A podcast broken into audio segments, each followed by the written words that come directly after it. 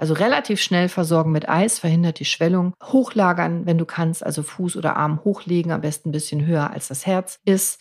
Und in den ersten Minuten erstmal ruhig bleiben und erstmal checken, was denn genau passiert, wie geht's dem Kind, selber nicht panisch werden. Hi und herzlich willkommen. Schön, dass du da bist. Ich war gerade auf Klassenfahrt mit drei Drittklässlerklassen und ich fand's super. Und wie so oft, ich mache mir immer Gedanken, wie ich mit einer Podcast-Folge Gesundheit erschaffen kann.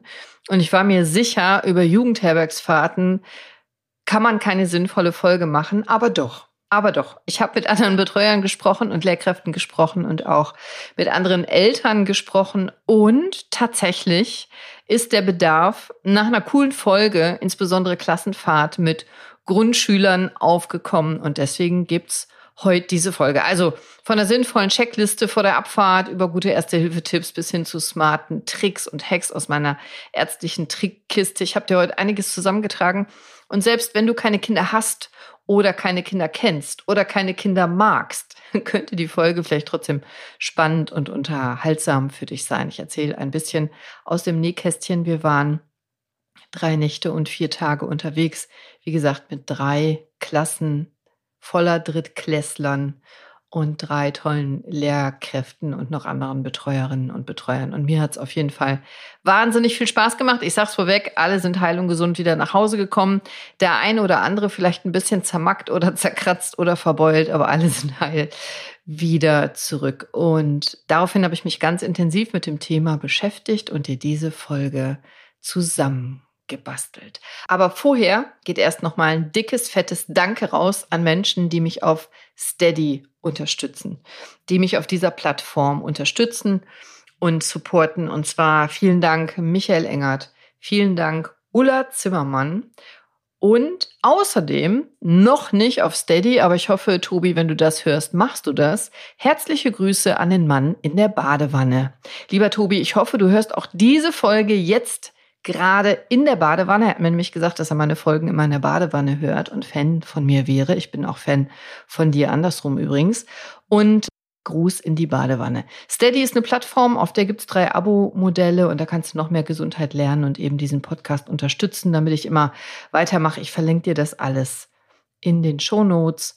Und wenn du dich dafür interessierst, findest du da, wie du mich noch mehr supporten, unterstützen kannst um meine Arbeit und diesen Podcast. Aber erstmal zurück zur Klassenfahrt. Ich habe letzte Woche nach bestem Wissen und Gewissen versucht, die Lehrerin zu unterstützen und die Kinder.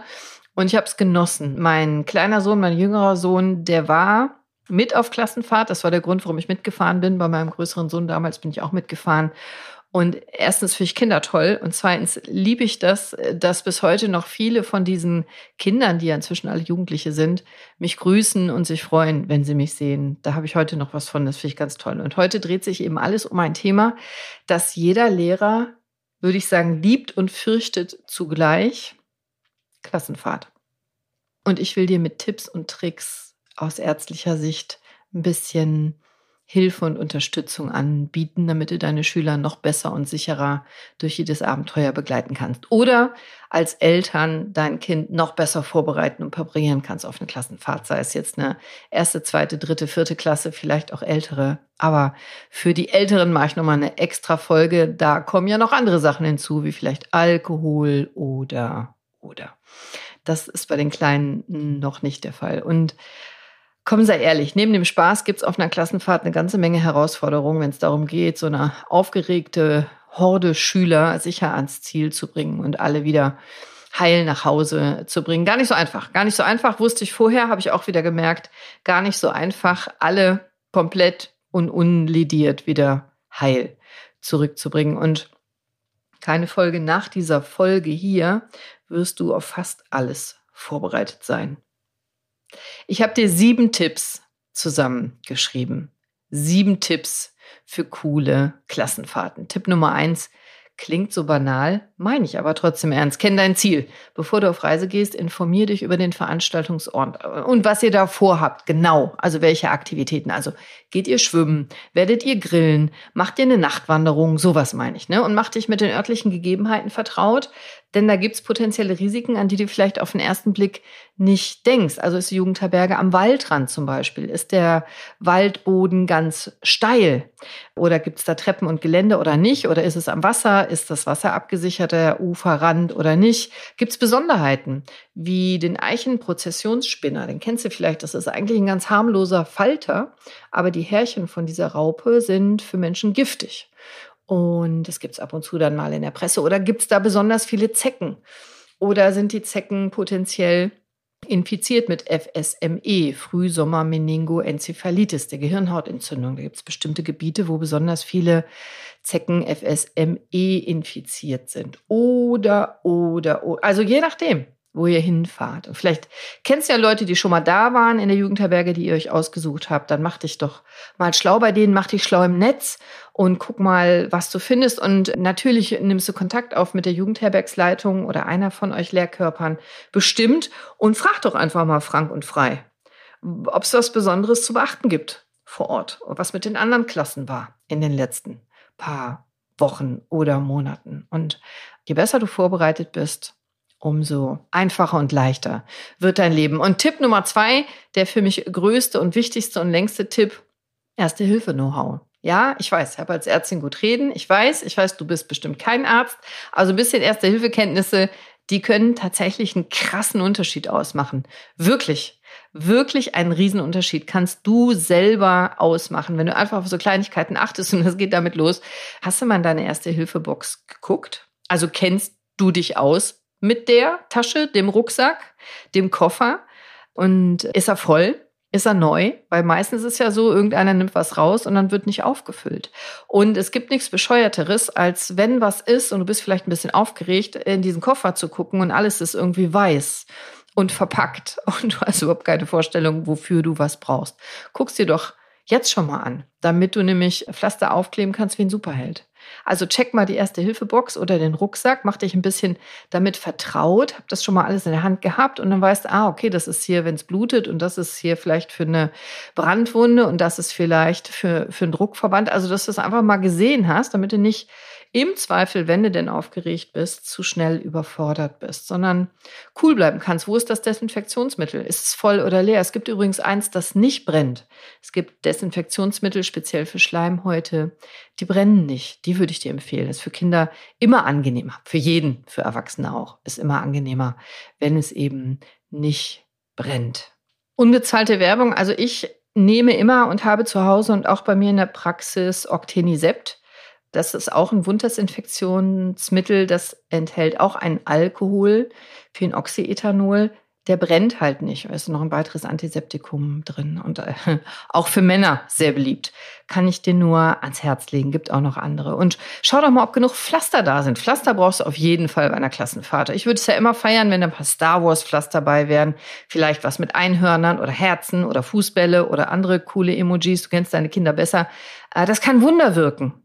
Übrigens auch bei leicht verletzten Erwachsenen. Einfach mal so ein Pflaster mit Herz. Wenn du schon zwei, drei vorbereitest, dann kannst du dich unsterblich machen, wenn du dann das Pflaster rausziehst mit dem entsprechenden Bildchen drauf. Und was ich unfassbar gut fand, ich habe Tränen gelacht und ich fand es großartig, ich finde es immer noch großartig. Das waren die Anti-Heimweh-Tabletten der Klassenlehrerin meines Sohnes. Die Eltern waren Apotheker und sie hatte tatsächlich so ein echtes Apothekendöschen mit einem echten Apothekenaufkleber drauf und da drin kleine weiße runde Jetzt will ich nicht alles äh, verraten, ich weiß nicht, wie viel Betriebsgeheimnis ist, aber Zuckertabletten, also natürlich keine echte Medikation, aber es sieht so täuschend echt aus, dass ich dreimal hingeguckt habe. Also diese kleine, durchsichtige Verpackung, dieses durchsichtige Fläschchen mit dem Apothekenaufkleber drauf und dann Anti-Heimweh-Tabletten. Und es hat fantastisch funktioniert bei allen Kindern. Und auch Kinder, die am zweiten Tag dann die Tabletten zum zweiten Mal nahmen, die wussten schon, die wirken. Oder Kinder, die am ersten Tag keine hatten, wussten, bei den anderen hatte das gestern super gewirkt, weil je nach Alter tatsächlich Heimweh ein großes Thema sein kann. Und das hat sie so liebevoll gemacht, alle Lehrkräfte dort. So nett und so liebevoll und auch mit in den Arm nehmen und sich super toll da mit dem Thema auseinandersetzen und unterhalten. Und das, das fand ich großartig. Und dann, je nachdem, am Ende vielleicht noch ein oder zwei von der Medizin, von den Kügelchen und den Kindern ging's gut. Also kein Kind musste wegen Heimweh nach Hause. Es musste überhaupt gar kein Kind nach Hause, auch nicht wegen Verletzungen, Schwein gehabt. Aber natürlich kann auf jeder Klassenfahrt alles Mögliche passieren. Es können unzählige verschiedene Arten von Verletzungen auftreten, auch die, an die ich jetzt gar nicht denke oder an die vielleicht noch niemand gedacht hat. Aber die Häufigkeit und Art der Verletzungen die sind natürlich so ein bisschen vorhersehbar, je nach Aktivität, Umgebung, Alter der Schüler, wie die so drauf sind. Und, und ich habe dir mal so einfach die häufigsten Verletzungen, die bei Klassenfahrten auftreten können, zusammengetragen. Und ganz, ganz weit oben an, an Nummer eins Stürze und Verletzungen. Stürze, Verstauchungen, ja, es sind einfach die häufigsten Verletzungsarten bei Klassenfahrten. Also so ein Schüler kann stolpern auf unebenem Gelände, hinfallen oder im Wald oder wegen sportlicher, während sportlicher Aktivitäten, Fußball oder Volleyball oder Wandern oder Klettern oder Klettergerüst oder beim Spielen hinfallen, beim Verstecken spielen, sich verletzen, beim Rennen, beim was weiß ich. Mannschaftssportarten. Und dann so Sachen wie Zerrung, Prellung oder vielleicht auch mal, mal schlimmere Verletzungen. Außenbandriss hatten wir, einen Kapselriss.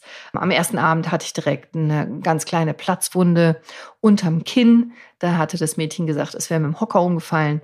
Und, und sowas ist ganz, ganz häufig. Und hier geht es tatsächlich um die ersten Minuten, weil eine gute Versorgung in den ersten Minuten kann entscheidend sein dafür, ob das Kind eine längere oder kürzere Heilungszeit hat. Du kannst mehrere Tage Heilungszeit abkürzen, wenn du schnell und gut reagierst. Und es geht los erstmal in der Regel mit kühlen, aber nicht stundenlang Eis drauflegen, sondern immer nur ein paar Minuten. Also relativ schnell versorgen mit Eis, verhindert die Schwellung. Hochlagern, wenn du kannst, also Fuß oder Arm hochlegen, am besten ein bisschen höher als das Herz ist. Und in den ersten Minuten erstmal ruhig bleiben, locker bleiben, keine Panik, kühlen, vielleicht einen Kompressionswickelverband machen, je nachdem. Ruhig bleiben und erstmal checken, was denn genau passiert, wie geht's dem Kind, selber nicht panisch werden, ist denn wirklich was Schlimmes passiert oder ist es vielleicht doch nur ein Kratzer, ist wirklich der Knochen kaputt, gebrochen oder ist es vielleicht doch nur eine kleinere Prellung? Und auf jeden Fall erstmal checken, gucken, natürlich immer Eltern informieren, ich will hier gar keinen juristischen Podcast machen. Ich will nur sagen, je schneller, desto besser. Auch beim Sturz vom Stuhl, vom Tisch, vom Hochbett, vom Schrank, was Kinder alles machen. Grundsätzlich erstmal Kälte bei allen akuten Verletzungen, die dick werden können, Wärme bei allen Verletzungen wie Muskelkater, Verspannung, Hexenschuss, steifer Nacken, Muskelhartspann. Ich habe dir extra eine Podcast-Folge dazu gemacht, Wärme oder Kälte, wann mache ich was? Und noch eine Podcast-Folge, Bewegen oder Schonen, wann mache ich was? Verlinke ich dir in den Shownotes. Wenn du da ein Thema hast, hör dir doch die Folge nochmal ganz konkret an. Besenstiel an die Stirn, Beule am Kopf, sowas hatten wir. Dann direkt mit ein bisschen Eis, wenige Minuten. Das Eis nicht direkt auf die Haut, sondern hm, das weiß hoffentlich inzwischen jeder. Ein Tuch dazwischen, eine Serviette dazwischen, ein Waschlappen dazwischen, damit es keine Erfrierung gibt. Und dann immer nur ein paar Minuten, nicht drei Stunden am Stück kühlen und dann eben schauen. Musst ins Krankenhaus oder nicht? Kannst es so versorgen. Rufst du die Eltern an, im Zweifel rufst du immer die Eltern an, selbstverständlich. Aber so dass direkte gute Versorgung stattfinden kann. Bei einem umgeknickten Sprunggelenk bei dem Jungen war es so, dass wir am Abend noch recht sicher waren, dass er nach Hause geschickt werden muss, beziehungsweise ins Krankenhaus muss, weil mir relativ schnell klar war, dass es sich ein Kapselriss vermutlich auch ein Außenbandriss. Und wir konnten aber so schnell versorgen, sofort hochgelegt, sofort mit Kälte. Ich habe noch ein paar andere Maßnahmen gemacht, die ich dann als Ärztin machen kann, nachdem ich natürlich mit den Eltern gesprochen hatte und die mir da für alles die Zusage gegeben hatten, dass er am nächsten Morgen schon fast normal wieder laufen konnte. Er hat auch eine Tape-Versorgung bekommen, also dass er immobil war, mit dem Sprunggelenk nicht mehr umknicken konnte. Und wir hatten am nächsten Tag einen großen Ausflug und er konnte mitgehen und ich hatte Schmerzmittel dabei, weil ich relativ sicher war, spätestens gegen späten Vormittag oder um die Mittagszeit hat er bestimmt Schmerzen. Hatte er aber gar nicht. Er konnte super laufen und hatte gar keine Schmerzen, brauchte und wollte gar kein Schmerzmittel nehmen, was ich mit den Eltern abgesprochen hatte. Und es ging ihm gut und das hat mich ganz besonders gefreut, weil er abends noch so geweint hatte, weil er nicht nach Hause wollte und er konnte den Tag wirklich genießen und es geht ihm gut. Dem Fuß geht's gut. Zweithäufigste Verletzung, Schnittwunden und Kratzer. Also nicht nur beim Hinfallen, sondern Umgang auch mit äh, scharfen Gegenständen. Manchmal haben die Kinder ja auch ein Messer, ein Werkzeug beim Erkunden der Natur irgendwie. Auch wenn sie es nicht mitnehmen dürfen, ist immer mal das ein oder andere scharfe Zeug oder Messer dabei. Und natürlich können die sich kratzen, schneiden, verletzen. Wenn es blutet, bitte nicht direkt den Finger oder Arm unter Leitungswasser halten. Das ist ja oft so ein Reflex. Also Besser ist sterile Kompresse, steriler Verband, steriler Tupfer drauf, Hand oder Fuß über Herzhöhe halten, damit es nicht so blutet und sanft und konsequent komprimieren. Wenn es unter Leitungswasser hältst, die Schnittwunde, das Leitungswasser ist nicht steril, verhinderst du im Prinzip die Gerinnung. Die Blutgerinnung kann nicht stattfinden, weil da immer Wasser drüber läuft. Deswegen besser wäre einfach sterilen Verband, leicht zusammendrücken, paar Minuten warten, bis es aufhört zu bluten, dann genau gucken, wie viel, wie schlimm, wie tief ist denn verletzt und dann im Zweifel natürlich immer zum Arzt. Ich habe eine Podcast-Folge dazu, Schnittwunden, Erstversorgung, No-Gos und wann zum Arzt, wenn dich das interessiert ist, Folge 108 verlinke ich dir in den Shownotes. Und bei kleineren Verletzungen im Mund, also ihnen auf die Wange beißen, auf die Zunge beißen und so, immer an den Spruch denken, Mund und Po, das heilt so. Also natürlich musste gucken, wie groß ist die Verletzung und im Zweifel zum Arzt gehen. Aber das sind ganz gutartige Sachen. Die heilen wunderbar ganz schnell, weil du im Mund und im Po eine Flora hast aus Bakterien, einen Bakterienteppich, den hast du auch außen auf der Haut, aber innen im Mund eben noch viel mehr. Mehr Bakterien als Menschen auf der Erde übrigens in der Regel. Und die helfen wunderbar, dass es ganz schnell heilen kann. Mund und Po, das heilt so. Nur zum Entkrampfen und Entängstigen. Natürlich muss eine gute Versorgung stattfinden. Ich will den Disclaimer jetzt aber auch nicht bei jedem Punkt machen, das weißt du selber. Also im Zweifel selbstverständlich immer die Eltern anrufen, im Zweifel selbstverständlich immer ins Krankenhaus fahren, immer zum Arzt gehen. Aber diese Podcast-Folge hier soll ja den, das Leben leichter machen, soll ja den Sinn haben, die Klassenfahrt für dich besser vorzubereiten und im Zweifel während der Klassenfahrt nochmal in die eine oder andere Stelle zu springen, reinzuhören oder die entsprechende Podcast-Folge, die ich noch habe, rauszusuchen, damit du da schneller und besser, noch besser helfen kannst. Genauso wie Verbrennungen und Verbrühungen häufiger Punkt sind beim in der Jugendherbergsfahrt. Also oft durch den Umgang mit heißen Getränken wie Tee oder Grillen oder Lagerfeuer nicht unterschätzen. Am wichtigsten vorher nachdenken, vorher besprechen. Wie mache ich denn so ein, so ein Stockbrot? Äh, wie, wie nage ich ihn ran ans Feuer? Wie schnell wird das denn heiß? Und wie esse ich denn so ein Stockbrot? Das war bei uns auch Thema, Grillen und Stockbrot. Und auch unterschätzt aus meiner Sicht das Thema Sonnenbrand und Hitzschlag. Dann wird es ja doch viel häufiger wärmer oder man ist länger in der Sonne, als man dachte bei Aktivitäten im Freien. Und Sonnenbrand ist tatsächlich vermeidbar. Aber eben auch nur, wenn ausreichend Sonnenschutz da ist, wenn die Schüler geschützt sind, wenn sie sich gut und dick genug und überall eingecremt haben. Kleidung tragen, Sonnenhut, Käppi, sowas, auch wenn es warm ist vielleicht mal doch langärmlich was anziehen, UV-Klamotten dabei haben und sich nicht überanstrengen. Thema Hitzschlag. Habe ich eine Folge zu Sommersonne, Hautkrebs, Sonnenschutz ist kein Sommermärchen. Vielleicht eine ganz spannende Folge, auch für Erwachsene. Folge 77, hör doch mal rein. War für mich selber beim Recherchieren augenöffnend. Habe ich auch viele Sachen vorher falsch gemacht mit dem Sonnenschutz.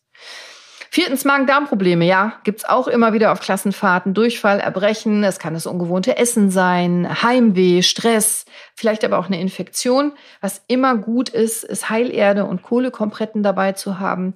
Auch wenn du unsicher bist, ob eine Vergiftung vorliegt, weil die Kinder vielleicht doch giftige Beeren, Käfer oder sowas gegessen haben, vielleicht auch eine Mutprobe oder was, was sich gegenseitig gekocht haben. Gibt also blöde Jugendherbergsstreiche, ja. Kohlekompretten, das sind so äh, völlig harmlose Tabletten, die man schlucken kann, die schon ganz viele Giftstoffe absorbieren, wenn du einfach unsicher bist, war das jetzt was Giftiges oder nicht. Auf jeden Fall im Zweifel immer die Giftnotrufzentrale anrufen, die Nummer vorher am besten kennen. Es gibt verschiedene Nummern, je nach Stadt. Achtung, die Berliner Nummer, die meistens auf der Homepage ganz oben erscheint, die ist nicht für einen Notfall gedacht, sondern guck, was bei dir in der Gegend die richtige Giftnotrufnummer ist. Und im Zweifel rufst du einfach immer an, wenn Verdacht auf Kontakt mit Giftstoffen besteht.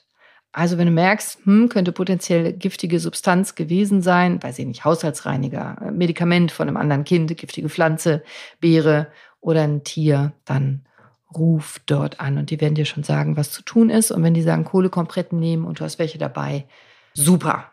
Fünftens Insektenstiche, auch ganz, ganz oft. Ich war eigentlich mitgefahren, weil ich dachte, ich werde 95 Zecken aus den Kindern ziehen. Eine einzige Zecke hatte ich nur, wo ich helfen konnte. Ich hatte so viel mehr erwartet, aber die Kinder waren sehr cool, haben sich sehr gut angezogen und haben sich auch gegenseitig abends immer abgesucht. Achtung, je nach Wetter unbedingt die komplette Haut absuchen. Die, die Zecken, die lassen sich Zeit, die krabbeln gerne an die beste Stelle. Das sind oft so warme, feuchte Stellen. Die lieben so Achselhöhle, Leiste, sowas. Hinterm Ohr sind die auch gerne mal Kniekehle. Und da wirklich genau hingucken. Das sind ganz kleine schwarze Pünktchen, bevor die sich vollsaugen. Und Idealerweise entfernst du die Zecke, bevor sie sich vollgesaugt hat. Also direkt nachdem du wiederkommst von draußen, dann absuchen, nicht erst vier Stunden später. Direkt danach. Dann kriegst du sie oft noch, bevor sie sich wirklich eingegraben haben in die Haut. Und wenn sie doch schon in der Haut stecken, dann bitte nicht die Zecke stressen. Also manchmal hört man, dass man mit Öl oder Kleber um die Zecke arbeiten soll. Bitte auf gar keinen Fall. Zecken atmen durch so seitliche Öffnungen am Körper. Und wenn du die verstopfst, dann mit Öl oder Kleber oder mit irgendwas, dann erstickt die Zecke, dann ist die in Panik im Todeskampf und dann wird sie erst recht Spucke und vielleicht Krankheitserreger aus, sondern absondern.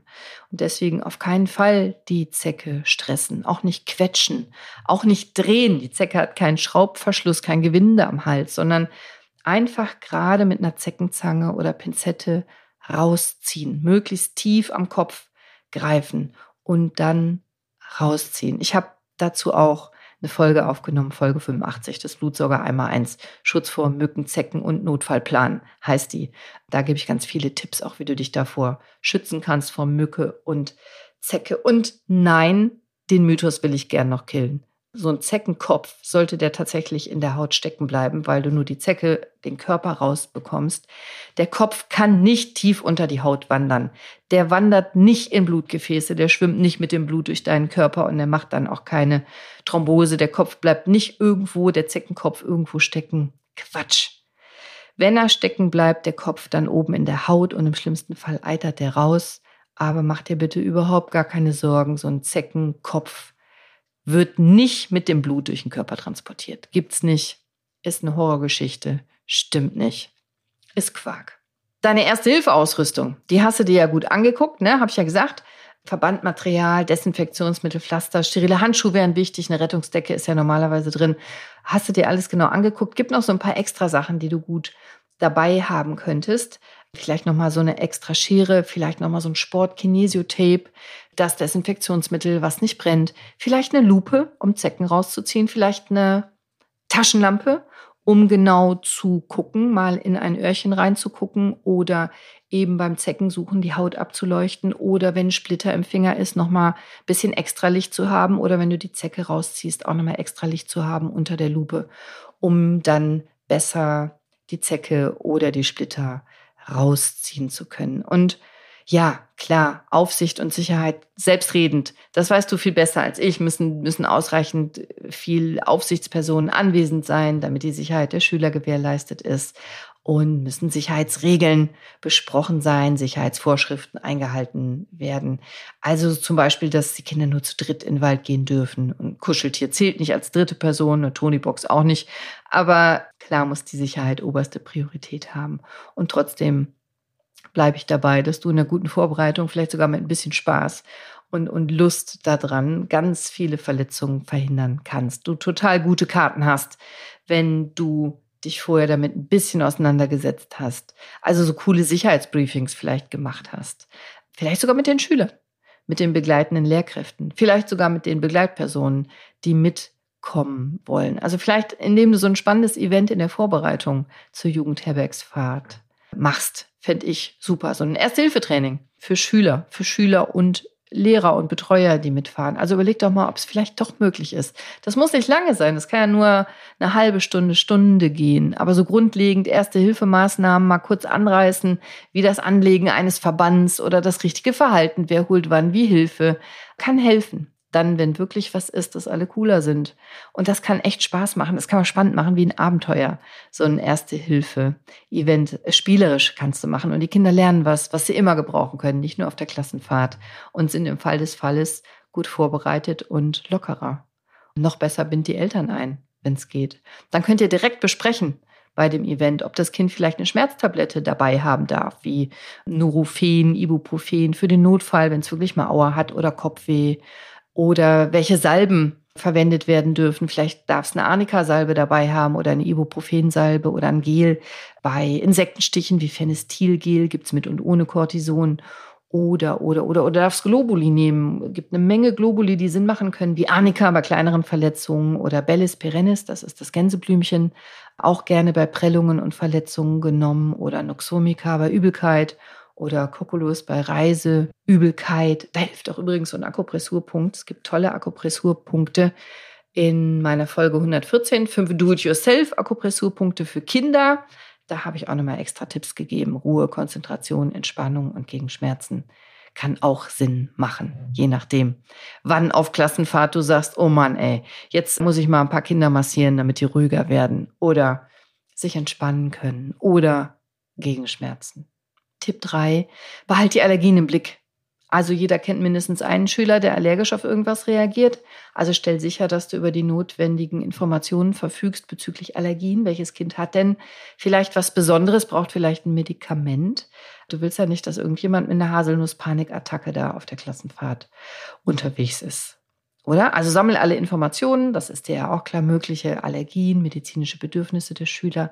Das weißt du sicher, das machst du bestimmt. Das ist jetzt nur der Vollständigkeit halber, dass du dann alle benötigten Medikamente und Notfallpläne dabei hast, drankommst, das Kind die dabei hat, das Kind damit umgehen weiß, vielleicht die ein, zwei besten Kumpels von dem Kind auch, ob das was Allergisches ist, allergische Reaktion oder eine Nussallergie, sowas ist ganz häufig. Vielleicht hat das Kind ja sogar so ein Notfallset, so ein Adrenalin-Notfallset. Hast du dich damit mal beschäftigt? Kannst du das? Weißt du, wie das geht? Ist im Prinzip total einfach, so eine Adrenalininjektion zu geben, aber du musst wissen, wie. Und du musst wissen, wie mit der Situation umzugehen ist. Das ist nämlich nicht ganz so ohne. Wenn man das noch nie gemacht hat, ist das im Zweifel gar nicht so mal eben und so locker, aber eben lebenswichtig zu können.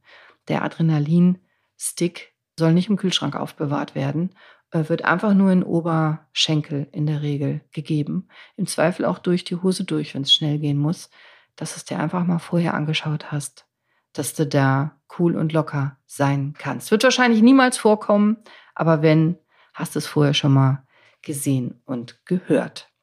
Tipp Nummer vier, total simpel. Hab die Notfallkontakte im Schnellwahlmodus. Also hab so eine Liste der Notfallkontakte für jeden Schüler griffbereit.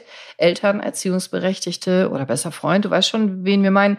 Also auf jeden Fall geh auf Nummer sicher, hab die Infos alle zur Hand, wenn es mal schnell gehen muss. Weil wenn passiert es unerwartet und muss plötzlich schnell gehen, dann hast du sie im Schnellwahlmodus. Oder die Schüler haben im Zweifel dich wenn sie Handys haben dürfen im Schnellwahlmodus. Oder was ich noch viel besser finde, in dem Alter sind diese Notfallbändchen. Jedes Kind hat so ein Bändchen um bei größeren Ausflügen oder so mit der Notfallnummer auf dem Arm. Entweder Notrufnummer des jeweiligen Landes oder deine Nummer, wenn du der Captain bist, der Häuptling, der kontaktiert werden soll oder eben wer auch immer da angerufen werden soll, dass auch andere Erwachsene andere Passanten im Zweifel die Nummer wählen können.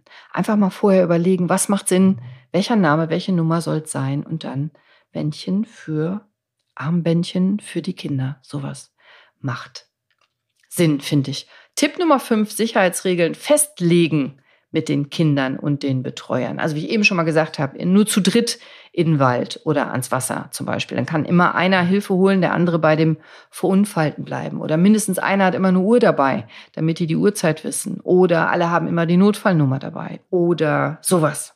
Und natürlich gibt es Konsequenzen. Wer sich nicht dran hält, wird mit Konsequenzen bestraft, sonst funzt es nicht, weißt ja selber. Und Achtung bei Kloppereien an der Tür, da wäre ich super streng mit Sicherheitsregeln, weil immer, immer, immer gibt es Kloppereien an der Tür, Klingelmännchen, ne, die Tanja klopft immer bei uns. Das lässt sich auch nicht vermeiden. Aber eingeklemmte kleine Fingerchen, die finde ich wirklich schlimm. Also bitte vorher nochmal drüber sprechen. Nicht so Türen als Wettkampf, wer hält sie zu, wer drückt sie auf, wer ist stärker, weil Achtung bei Fingern an der Tür, Türrahmen, da wo die Tür schließt, aber eben auch da, wo die Tür in den Angeln ist. Da klemmen Fingerchen auch ganz gern mal ein. Oder so Regeln wie keiner klettert aus dem Fenster, auch wenn es sich öffnen lässt. Bei uns war es so, das war nur so ein Gefühl. Mein Junge, mein Sohn war in so einem Fünferzimmer und ein großes, schönes Fenster und davor stand so einladend der Tisch und davor der Hocker. Und ich habe nur aus einem Gefühl heraus getestet, ob das Fenster aufgeht. Es war ganz sicher, dass es nicht aufgeht, ging aber auf. Ich konnte das Fenster komplett öffnen und davor war so ein großes einladendes Vordach. Da könnte man super draufklettern. Also wäre ich ein Junge gewesen mit acht oder neun, ich wäre mit Sicherheit aus dem Fenster auf das Vordach geklettert, weil man da so super runtergucken konnte und aber eben auch runter hätte fallen können. Und ich habe sofort dem Jugendherbergsvater da Bescheid gesagt. Der hat auch sofort das gefixt, dass man das Fenster nur noch auf Kipp stellen konnte, das war abschließbar und nicht mehr komplett öffnen konnte und auch das gegenüberliegende Fenster nicht komplett öffnen konnte. Und das war einfach nur checken des Fensters, ob man es öffnen kann. Weil Jungs oder Mädchen checken das auch, aber vielleicht dann nachts oder whenever, wenn keine Erwachsenen dabei sind. Da kann immer mal aus irgendeinem Grund so ein Fenster zu öffnen sein, auch wenn es eigentlich gar nicht zu öffnen sein darf. Kann immer passieren. Also check doch bitte die Fenster, je nachdem, in welchem Stockwerk ihr seid. Und keine Mutproben auf dem Dach würde ich vielleicht ansprechen. Also schau doch einfach mal, wenn du klein wärst, was fändst du denn verlockend? Worauf hättest du denn gebrannt, das zu machen? Und vielleicht kannst du das ansprechen mit den Schülern. Überhaupt so Mutproben. Ne? Es gibt tolle Sachen, lustige Sachen, gibt weniger lustige Sachen. Wir haben früher bei einem Kind Enthaarungscreme auf die Augenbrauen gemacht. In der Nacht, als es geschlafen hat. Das hatte so dunkle Haare, dunkle Augenbrauen und hatte uns immer alle verkloppt. Und wir haben dann die Enthaarungscreme. Irgendein Mädchen hatte Enthaarungscreme von seiner Mutter dabei. Ich wusste vorher gar nicht, was Enthaarungscreme ist. Auf die Augenbrauen geschmiert, ist über Nacht eingezogen. Und als der Junge sich das Gesicht gewaschen hat am nächsten Tag, hat er blöd geguckt, weil er die Augenbrauen mit abgewaschen hat. Wir fanden es super, das Kind fand es schlimm. Im Nachhinein finde ich es auch schlimm, war so ein dummer Kinderstreich von uns früher. Was gar nicht witzig ist, worüber Kinder auch ab und zu mal sprechen, das ist Sekundenkleber. Das ist überhaupt gar kein Spaß. Mit Sekundenkleber irgendwelche Streiche spielen, das ist kein Witz. Das ist nicht lustig. Da passieren furchtbare Sachen. Also da habe ich schon nicht nur zusammengeklebte Finger gesehen, zusammengeklebte Augenlider gesehen. Das endet in einer Operation. Das ist kein Spaß. Auch auf der Klobrille hat Sekundenkleber nichts zu suchen. Auch das endet mit einer Operation. Bitte, das ist kein Witz, nicht lustig, kein Spaß. Und ich habe geguckt, ich habe niemanden mit Sekundenkleber gesehen. Ich hätte ihn sofort weggenommen und hätte darüber auch gesprochen. Mit Kindern und Erwachsenen, weil das nicht jeder weiß. Das endet immer im Krankenhaus und immer unglücklich. Das ist kein Spaß. Will auch kein Spielverderber sein. Tipp Nummer 6, Vorsorge ist besser als Nachsorge. Also jetzt sind die Schüler ja wahrscheinlich schon gut vorbereitet. Ich habe schon so viel erzählt. Ne? Alle packen genügend Sonnenschutzmittel ein, willst keinen Sonnenbrand haben. Ermutige die immer ausreichend zu trinken. Die rennen ja viel rum, willst keine Dehydrierung haben, keine Austrocknung, wenn es warm ist und die viel rumlaufen. Und zu guter Letzt immer wieder das, was ich sage, wiederhole ich nochmal. Wann rufst du die Eltern an? Im Zweifel immer. Wann fährst du ins Krankenhaus? Im Zweifel immer. Wenn du nicht weißt, ob du ins Krankenhaus fahren sollst, fährst du halt besser ins Krankenhaus. Wenn du nicht weißt, ob du die Eltern anrufen sollst, rufst im Zweifel die Eltern einmal zu viel an, ist doch klar. Aber Tipp Nummer sieben, der wichtigste Tipp, bleibt dabei locker, ruhig und flexibel. So eine Klassenfahrt, die kann unvorhersehbar sein. Also wichtig ist, dass du als Erwachsener, als Lehrkraft, als Betreuer als Mitreisender, Mitreisende ruhig bleibst. Be water, my friend. Sei flexibel. Find kreative Lösungen. Bleib locker. Bleib entspannt. Die Kinder schauen auf dich. Hilf denen liebevoll und den Erwachsenen auch. Egal wie unerwartet die Situation ist, stell dich drauf ein. Sei wie Wasser. Einfach flexibel. Guck, wie du Probleme lösen kannst. Guck, wie du helfen kannst.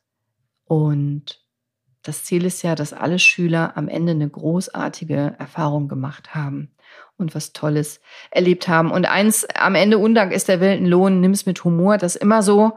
Ich habe auch hier mein Bestes gegeben, um wirklich die aller, aller, aller, aller bestmöglichste Primärversorgung zu machen, so dass möglichst keiner Schmerzen hat, keiner Ängste hat, keiner Sorgen hat. Und am Ende ist dann doch immer noch die eine oder andere Mutter oder Vater unzufrieden oder das normal. Ich habe so tolle Lehrerinnen dabei gehabt, die haben mich ja dabei gehabt, die haben sich so fantastisch gekümmert und am Ende ist dann doch wieder die ein oder andere Person unzufrieden. Das ist normal. Hauptsache den Kindern geht's gut und Hauptsache die Kinder haben Spaß und haben was Tolles erlebt, weil in dem Alter das prägt. Vergessen Sie es nie. Also ich weiß meine Klassenfahrten noch und ich bin über 50 und ich hoffe, die ein oder andere tolle Erinnerung haben wir geschaffen mit dieser Klassenfahrt. Jetzt hatte ich das große Glück, eben tolle Menschen um mich herum zu haben, besonders tolle Erwachsene um mich herum zu haben, coole Lehrkräfte, coole Betreuer, eine coole, ganz tolle andere Mama. Und die haben mir alle geholfen, auch diese Folge zusammenzutragen. Das waren meine sieben Tipps für sichere, coole Klassenfahrten, speziell für dich als coole Lehrkraft als coole Mama oder Papa, die ihr Kind jetzt auf Klassenfahrt geben oder als coole Mama oder Papa, die mitfährt oder als cooler Betreuer, Betreuerin, der dabei sein darf. Denk dran, die Sicherheit der Schüler, das ist immer das Wichtigste. Also sei gut vorbereitet, sei aufmerksam, steh im engen Kontakt mit den Schülern und ihren Eltern und hab aber Spaß und genieße es. Und vergiss nicht, so Klassenfahrten, das sind eine fantastische Möglichkeit, den Schülern außerhalb des Klassenzimmers was beizubringen, neue Erfahrungen zu bieten, Teamwork zu fördern und eben die Erinnerung fürs Leben zu schaffen. Also vielleicht auch ein bisschen Liebe für Gesundheit und Medizin beizubringen. Das würde ich feiern. Also Lass uns zusammen sicherstellen, dass die Erfahrungen unvergesslich sind, im besten Sinne, auf die bestmöglichste Art und Weise. Vielleicht kannst du was Gutes beibringen über Insekten, über Erste Hilfe, über Versorgung. Und wenn du jetzt noch Interesse hast, noch mehr zu wissen, so wie eine kleine Checkliste, welche Salben Sinn machen könnten oder welche Globuli oder welche Utensilien über sinnvolle Zeckenzange und Desinfektionsmittel hinaus, dann schreib mir. Dann schreib mir und dann mache ich dir noch so ein Freebie. Ich fasse dir nochmal meine sieben Tipps zusammen. Also, Tipp Nummer eins, kenne dein Ziel, wo fährst du hin? Nummer zwei, Erste Hilfe, Know-how, wichtigster, bester Tipp mach dich nicht dümmer, wiederhol doch nochmal deine Erste-Hilfe-Ausbildung und schau in den Koffer und hab die wichtigsten Sachen parat. Tipp Nummer drei, hab Allergien im Blick, da muss es schnell gehen. Tipp Nummer vier, hab die Notfallkontakte im Schnellwahlmodus und parat. Jeder, dass jeder sofort weiß, wen er anrufen muss, ob das jetzt die Giftzentralnummer ist oder, oder. Tipp Nummer fünf, Sicherheitsregeln vorher festlegen, muss auch jeder kennen und sich im Zweifel dran halten. Nummer sechs, Vorsorge ist besser als Nachsorge. Vorher nachdenken, wie ist das mit dem Grillen, wie ist das mit dem Lagerfeuer, wie ist das mit der Nachtwanderung, was passiert. Wenn wir uns da verletzen, haben wir was dabei. Und Tipp Nummer sieben, be water, my friend. Bleib ruhig, locker, liebevoll und flexibel. Egal was passiert. Bleib cool und gib dein Bestes. So würde ich es feiern. Und wenn du mir jetzt noch was Gutes tun willst, dann schreib mir einen Kommentar zu dieser Folge, abonniere mich auf Spotify, unterstütze mich auf Steady, denn Herzblut braucht Rückendeckung und eine stabile Community. Also wir alle zusammen hier inzwischen über 200.000 Menschen, die regelmäßig hören. Lasst uns doch gegenseitig uns unterstützen und weiter Gesundheit wachsen lassen, Community wachsen lassen, Gesundheit erschaffen. Ich danke dir dafür. Danke für dein Ohr. Danke für deine Zeit. Danke für dein Interesse an Gesundheit. Sei bewusst, sei mindful, sei Wasser. Ich wünsche dir noch einen gesunden, schmerzfreien, humorvollen, liebevollen und heute besonders kindervollen, kinderreichen Tag. Ich freue mich auf dich. Bis nächste Woche. Deine Cordelia. Ciao.